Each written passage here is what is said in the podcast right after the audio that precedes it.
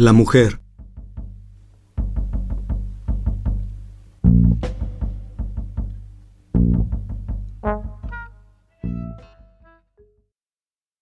Hacía tiempo atrás que los zules venían cortando los árboles que decían es madera preciosa.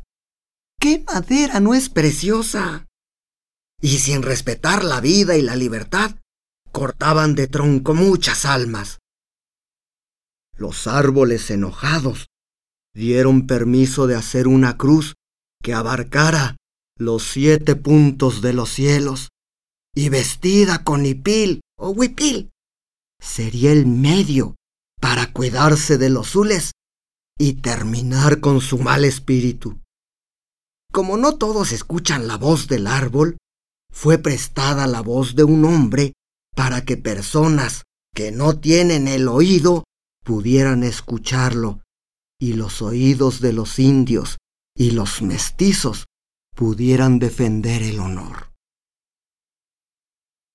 El 15 de octubre de 1850, año de los Zules, un caobo capitán dictó la voz a la orilla de un cenote y el pueblo escuchó para dar batalla desde lo que los Zules han nombrado la guerra de castas.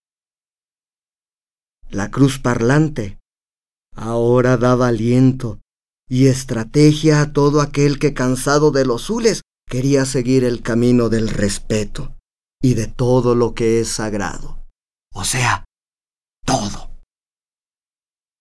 Pasados veinte años, la cruz parlante escogió como voz a María Wicab por ser mujer de gran honor y respeto, por tener la palabra firme y verdadera, por pisar la tierra con dignidad y tratar al mundo de las cosas con la misma suavidad con que el mundo de la vida nos trata a nosotros. Pero los zules la veían como mujer que escogía marido y que era temida por su fortaleza. Y por esa razón el 21 de enero de 1871, partieron con un contingente de mil zules de armas y trescientos cargadores. Después de nueve días de camino, llegaron a Tulum. Atacaron por sorpresa a la población, pero María Wicab pudo huir. La voz de la cruz parlante le dio el camino. El 3 de julio de 1872, con cien hombres, María Wicab fue guiada por la cruz parlante y recuperó el territorio perdido. Sin embargo, el alma de algunos indios y mestizos fue comprada por el pensamiento de los zules, y entonces los indios y mestizos se sintieron dueños y amos de las cosas. María Wicab se perdió de los ojos y de los oídos de esos que no respetan la gran creación de todo lo que existe.